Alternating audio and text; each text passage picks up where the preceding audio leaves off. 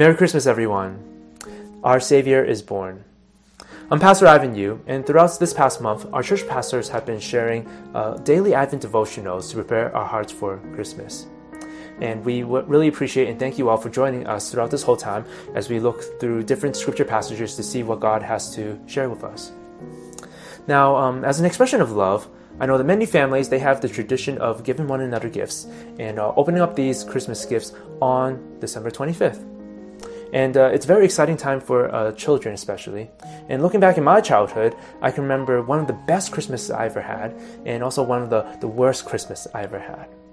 Now, for the best Christmas, uh, it was the year 2000. I was just in third grade. Uh, came down as a child and looked underneath the Christmas tree, and I saw Pokemon gifts everywhere. You know, it had the Pokemon cards, Pokemon coloring books, uh, Pokemon VHS tapes.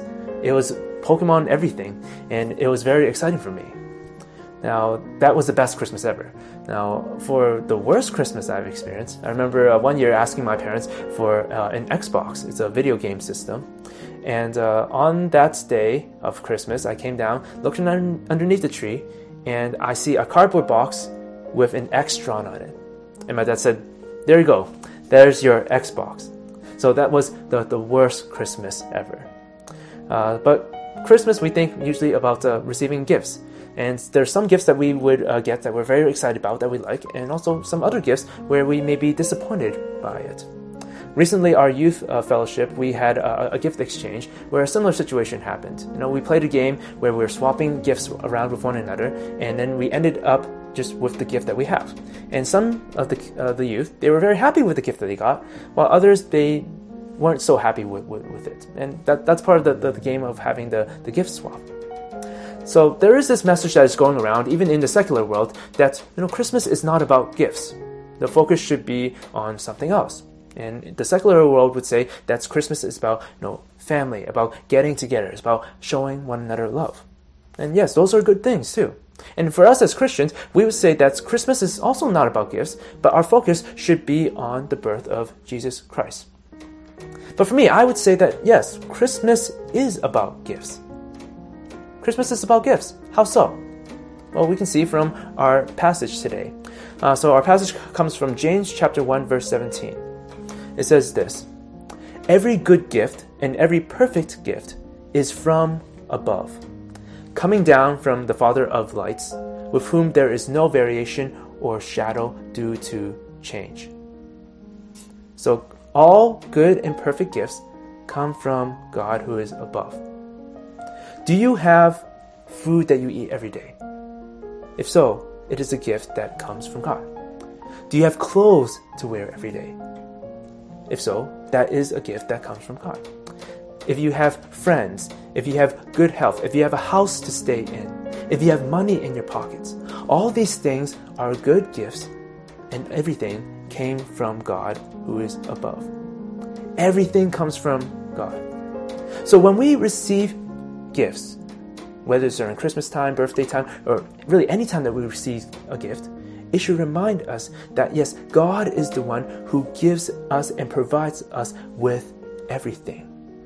But ultimately, we are given the greatest gift that we can ever receive, and that gift is Jesus Christ. And as you know, over 2,000 years ago, he was born into this world as a human being while still being fully God.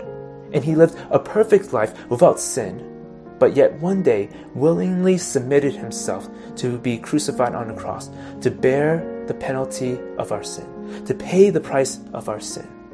So that for those of us who are willing to put our faith in Jesus Christ as our personal Savior and are willing to receive this free gift of salvation and eternal life, we will receive this, this joy. So, yes, I will say that Christmas is about gifts. And as uh, James says in our passage, Every good and perfect gift comes from God. So, this also includes the gift of salvation through Jesus Christ.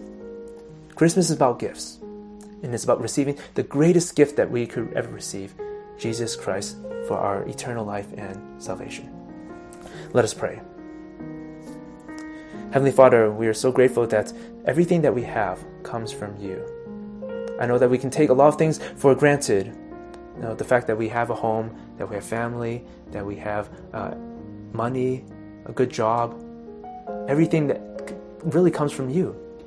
And Lord, help us to remember during this Christmas time that as we receive our gifts, that we should reflect upon the fact that you have given us the greatest gift, your Son, Jesus Christ, who died on the cross for our sins, to give us hope, to give us salvation, to give us life.